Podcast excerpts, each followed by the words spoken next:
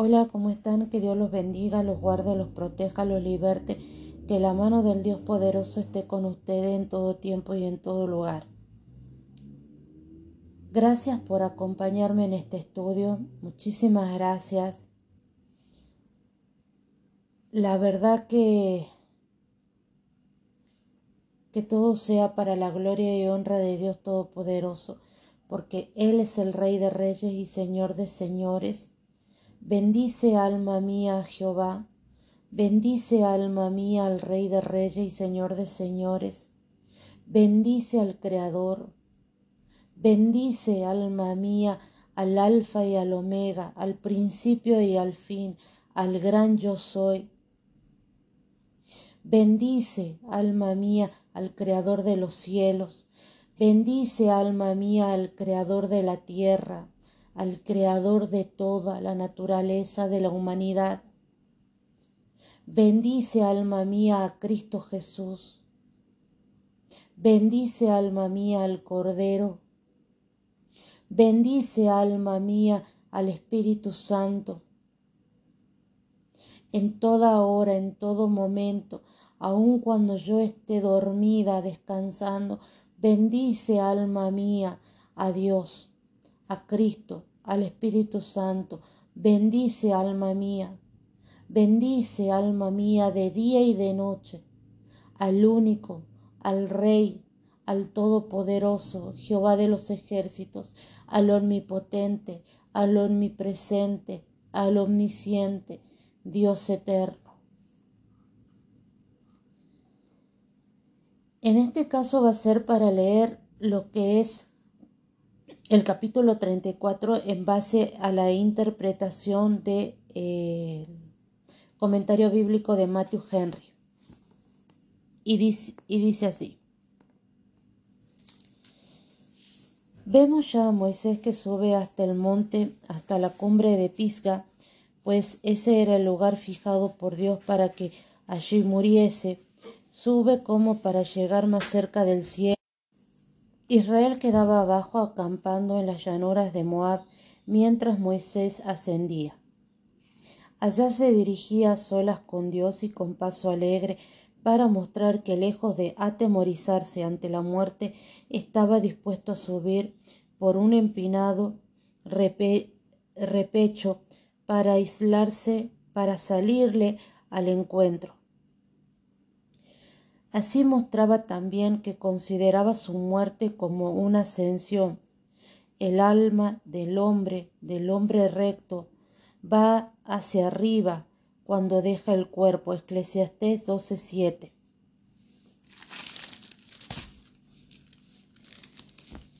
Desde la cumbre del monte Moisés baja los ojos de nuevo hacia baja los ojos de nuevo hacia la tierra para ver el Canaán terrestre en el que nunca había de entrar.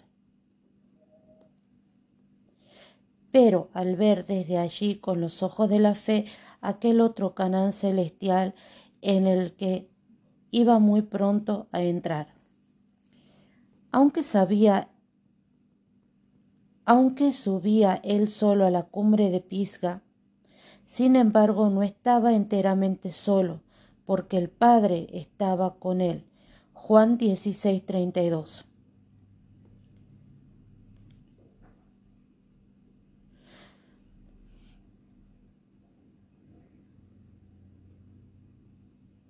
Todas las vilumbres que poseemos de la patria mejor no son, no son, nos son otorgadas por la gracia de Dios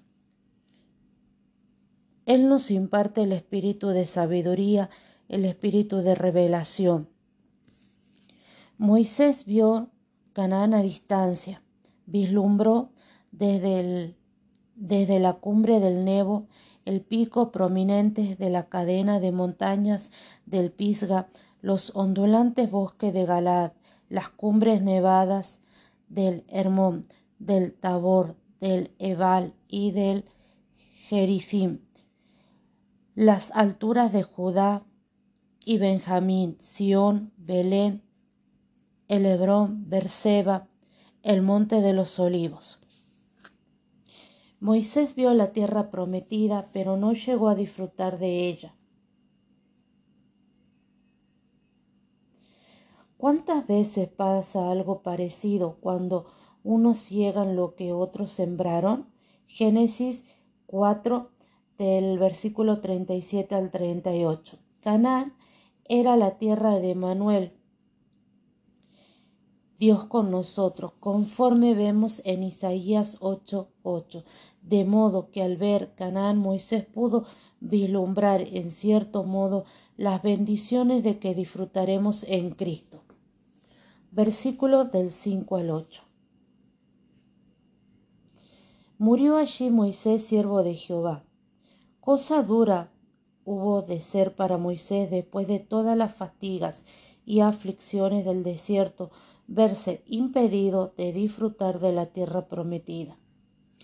Dice que era muy manso y que Dios lo había dispuesto así. Él se sometía de buena gana. Aquí se le llama siervo de Jehová.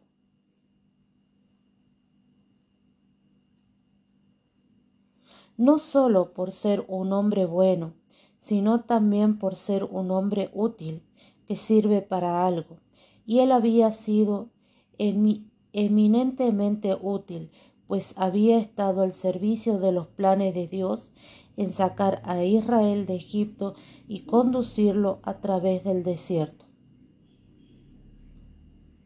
Y con todo muere. Ni su piedad ni sus útiles servicios le eximen del golpe de la muerte. Los siervos de Dios mueren por tres razones. Primero, para descansar de sus labores. Segundo, para recibir su recompensa. Y tercero, para dejar su lugar a otros. Pero cuando los siervos de Dios son retirados del servicio de esta tierra, van a servir mejor en otra patria mejor. Delante del trono de Dios les sirven de día y de noche. Apocalipsis 7:15.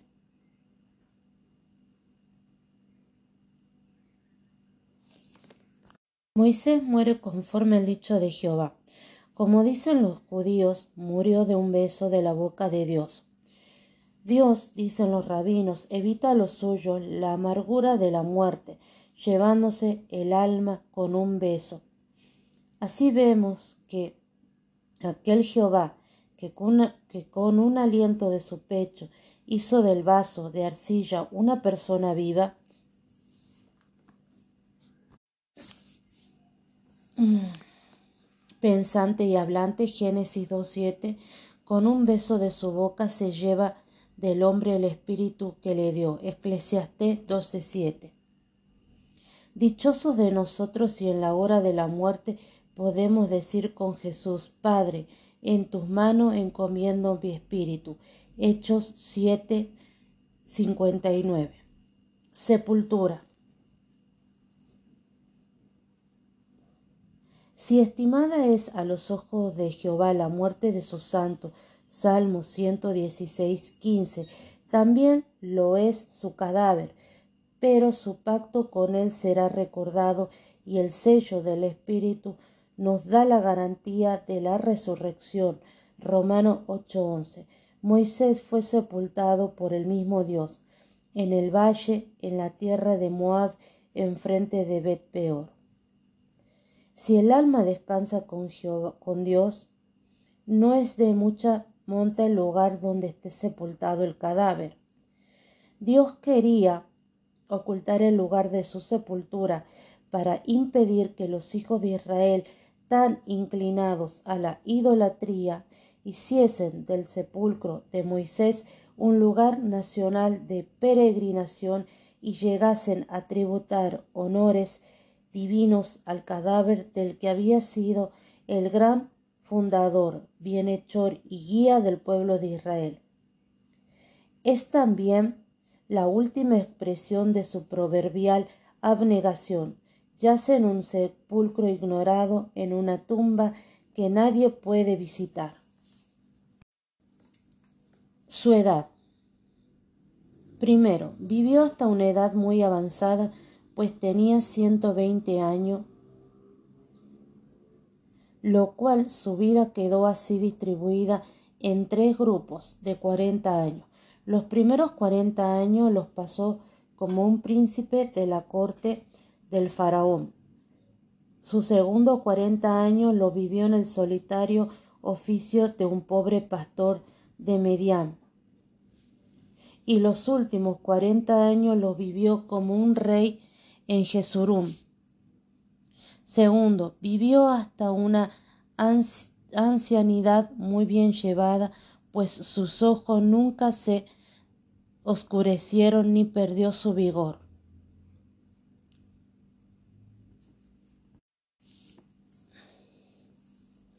Los hijos de Israel hicieron duelo por él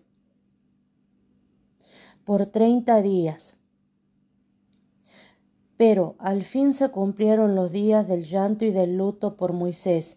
Esto nos da a entender que por muy grave que sean nuestras pérdidas y por muy queridos que sean nuestros familiares, no debemos abandonarnos a un duelo perpetuo. Hemos de permitir que las heridas se cicatricen.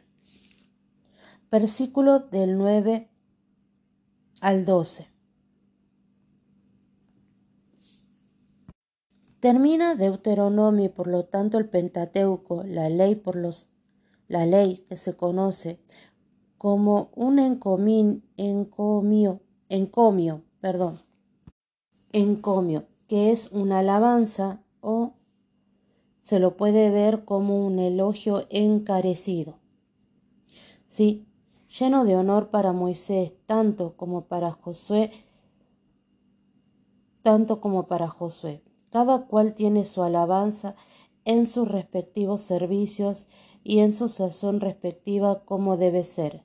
Que Dios sea glorificado en ambos. Josué es ensalzado como un hombre admirable, cualificado para la obra a la que fue llamado. Moisés condujo a Israel hasta la frontera de Canaán y allí los dejó para morir indicando así que la ley no lleva nada a la perfección. Hebreos 7, 19. Lleva al ser humano hasta el desierto de la convicción del pecado, pero no lo introduce en Canaán del reposo y de la paz permanente. Este honor estaba reservado a Josué, que significa Jesús, de quien Josué era tipo en esto para que Él hiciera por nosotros lo que era imposible para la ley, por cuanto era débil a causa de la carne. Romano 8:3. Dos cosas ocurrieron para que se viese claro el llamamiento de Dios para esta gran empresa. Primero, Dios lo equipó para ello.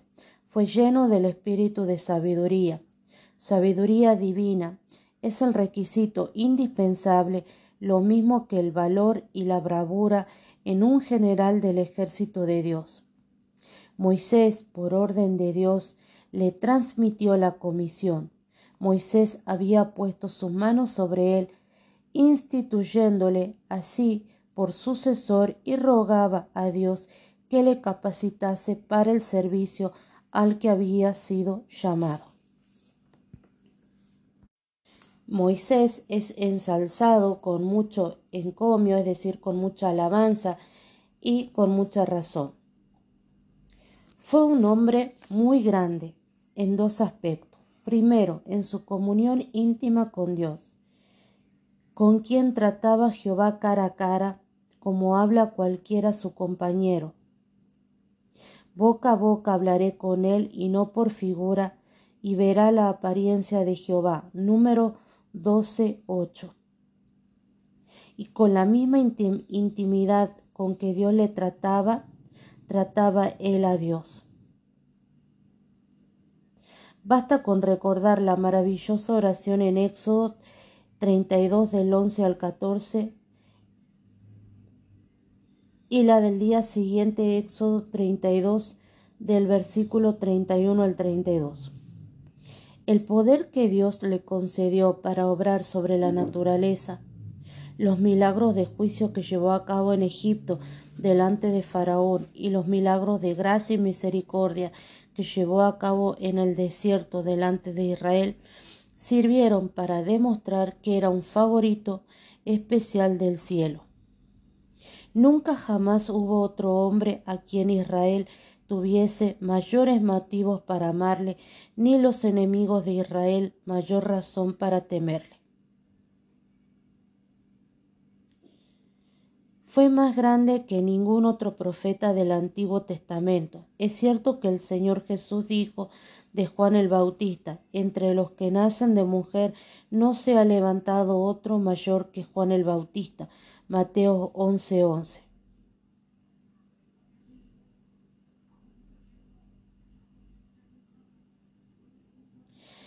y poco antes había dicho que era más que profeta en el versículo 9. Pero ha de tenerse en cuenta que a Juan no se le puede poner en la misma fila que los profetas del Antiguo Testamento, cuya lista se acaba con Malaquía muchos años antes, sino que se halla a caballo entre ambos testamentos, introducido ya en los últimos tiempos.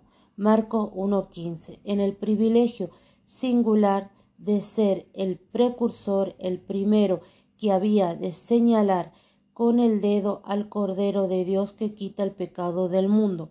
Juan 1.29 y sirve al divino esposo de padrino. Juan 3.29 para sus nupcias con la iglesia.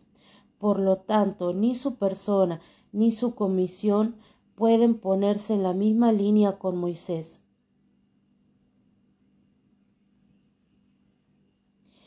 Con esta advertencia por delante podemos ver que aunque hubo antiguamente hombre de gran interés en el cielo y de gran influencia en la tierra, ninguno puede compararse con este gran hombre, ninguno de ellos presentó evidencias ni llevó a cabo el fiel cumplimiento de una comisión de parte del cielo como lo hizo Moisés.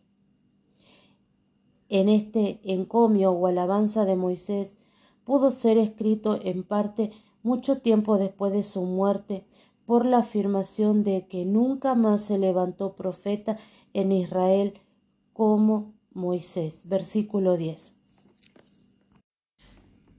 Por medio de Moisés Dios dio Dios la ley. Juan 1.17 y moldeó y formó el pueblo de Israel, mientras que por medio de los demás profetas envió represiones, instrucciones, promesas y predicciones particulares. El último de los profetas del Antiguo Testamento, Malaquías, casi al final de su profecía, pone en boca de Dios la siguiente intimación. Acordaos de la ley de Moisés, mi siervo, Malaquías 4:4. Jesús mismo apeló con frecuencia a los escritos de Moisés y lo puso por testigo, como quien vio su día a distancia y escribió acerca de él. Por ejemplo, Lucas 29 al 31, en boca de Abraham. Juan 5 del 47 al 49 en sus propias palabras. Moisés fue fiel como siervo, pero Cristo como hijo Hebreos 3 del 5 al 6. La historia de Moisés termina dejándolo sepultado en los llanos de Moab y concluye así con el periodo de su gobierno sobre Israel. Pero la historia de nuestro Salvador lo muestra sentado a la diestra de la majestad en las alturas. Hebreos 1.3 y se nos asegura que lo dilatado de su imperio y la paz no tendrán fin, límite. Isaías 9:7. Nótese el contraste establecido en Juan 1:17. La ley fue dada por medio de Moisés, pero la gracia y la verdad vinieron por medio de Jesucristo. Moisés, con toda su grandeza, fue un mero, un mero vehículo portador comisionado de la ley que condena. Jesús encarnó en sí mismo la gracia y la verdad que salva. Al que está sentado en el trono y al Cordero sea la alabanza, el, el honor, la gloria y el dominio por los siglos de los siglos. Amén. Esta sería la interpretación del capítulo 34 del eh, libro de Deuteronomio en base al comentario bíblico de Matthew Henry. ¿sí? Bien, que Dios los guarde, los proteja, los liberte, que la mano poderosa del Dios Altísimo esté con ustedes en todo tiempo y en todo lugar. Lo que voy a contar a, continuación es una experiencia mía y, y es difícil contarla. Pero esto va para las personas que se encuentran en, en la disyuntiva de salir o no salir del closet.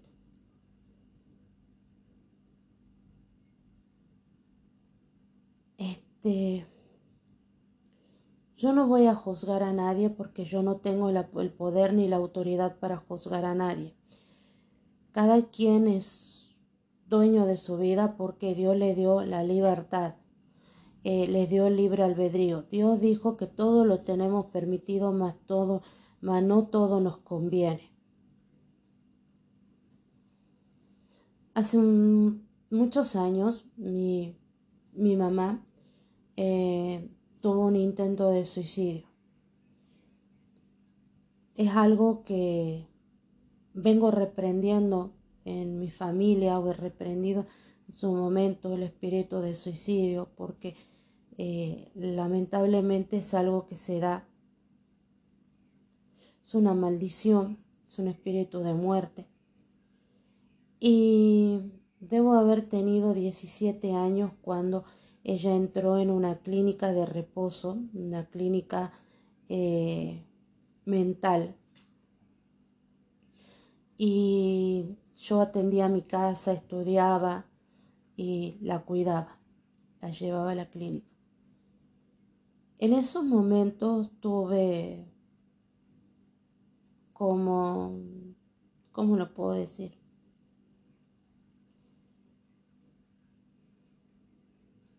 Como una duda, como no sabía si me gustaban eh, las mujeres o no y se presenta esta disyuntiva entre el eh, ser heterosexual o ser lesbiana, ¿no? Y, y le pregunté al psiquiatra de mi mamá y en ese momento me dijo que esto se daba por el momento en el que yo estaba pasando porque eh, mi mamá había intentado quitarse la vida porque mi papá le era infiel y porque estaba pasando una situación bastante difícil.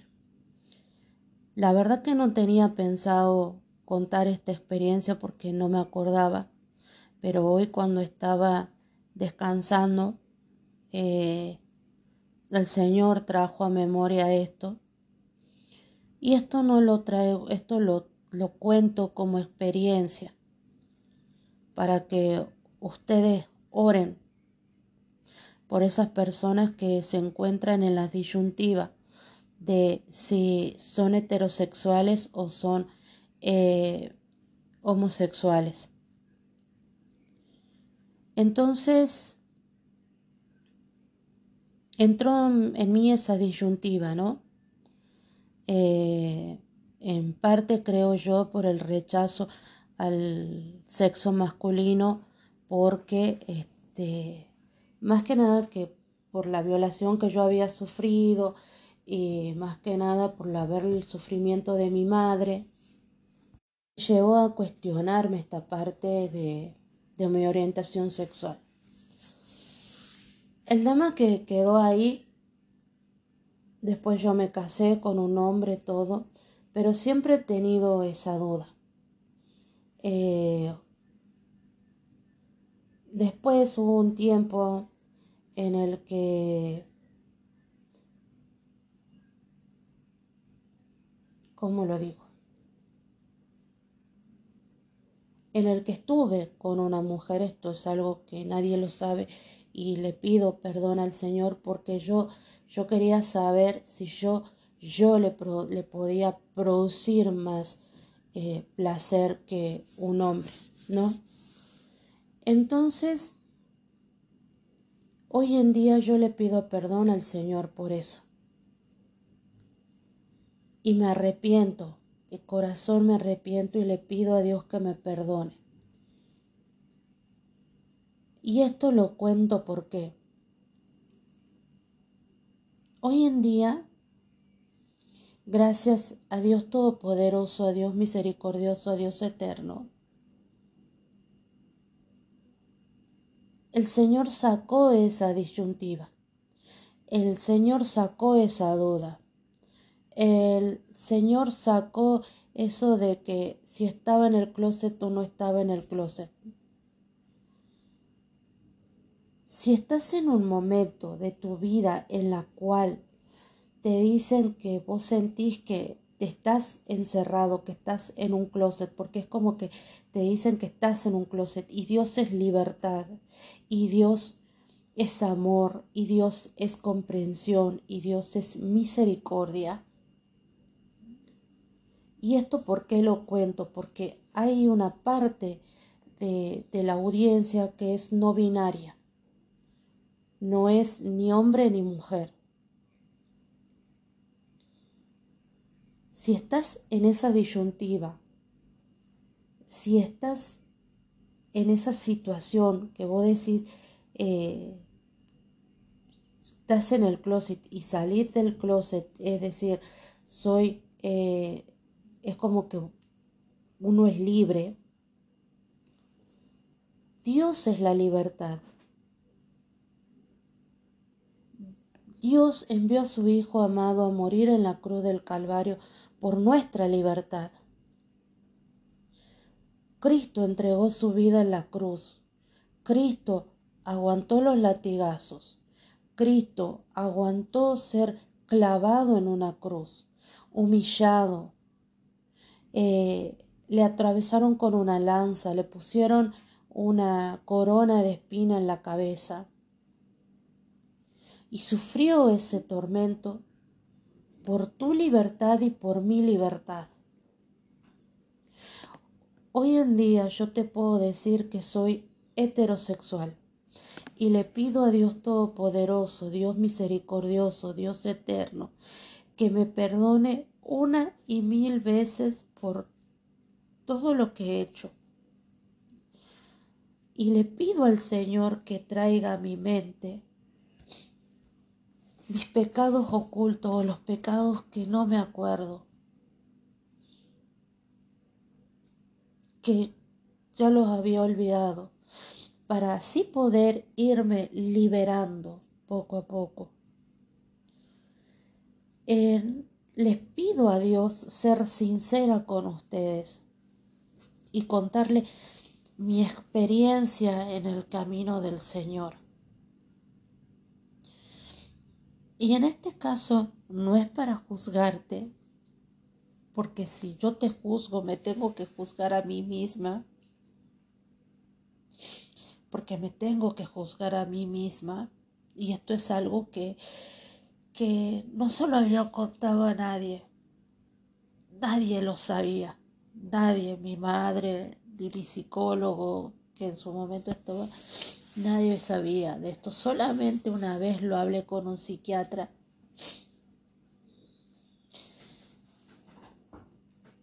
Y el Señor hoy lo trajo a mi mente. Y lo trajo para que lo hablara y para que lo, lo diera como testimonio. Si Dios me ayudó con ese tema de salir o no salir del closet, Dios es la libertad. Si estás en un momento de, incertidumbre, estás en un momento de duda, estás en un momento en una encrucijada y estás entre la espada y la pared.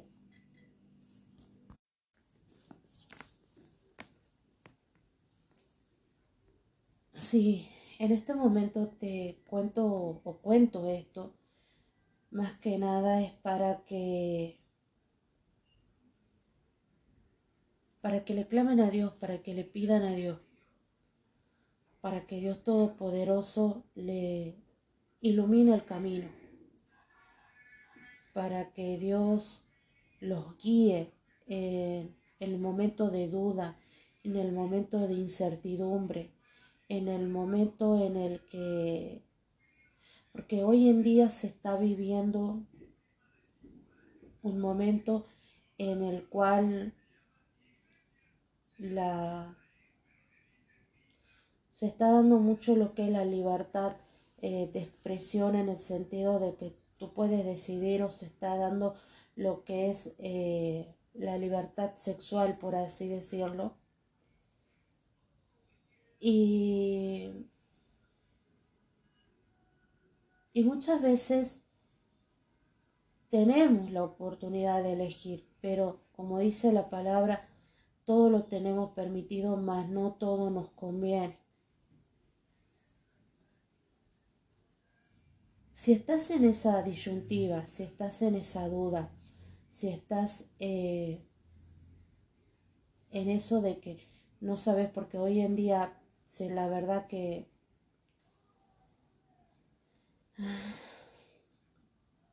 se están dando cada cosa. El otro día estaba viendo que está, se, se le está enseñando a los niños, a los niños, a los niños. Clama a Dios y yo te responderé, dice la palabra de Dios.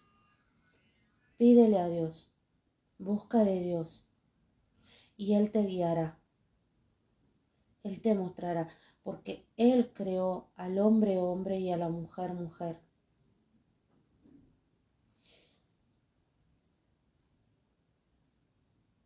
Esto yo te lo cuento desde mi experiencia, desde el momento de incertidumbre, desde el momento de duda, desde el momento de haber probado lo que no tendría que haber probado y le digo que la verdad que no me gustó, que fue eh, algo de lo que me arrepiento hasta el día de hoy.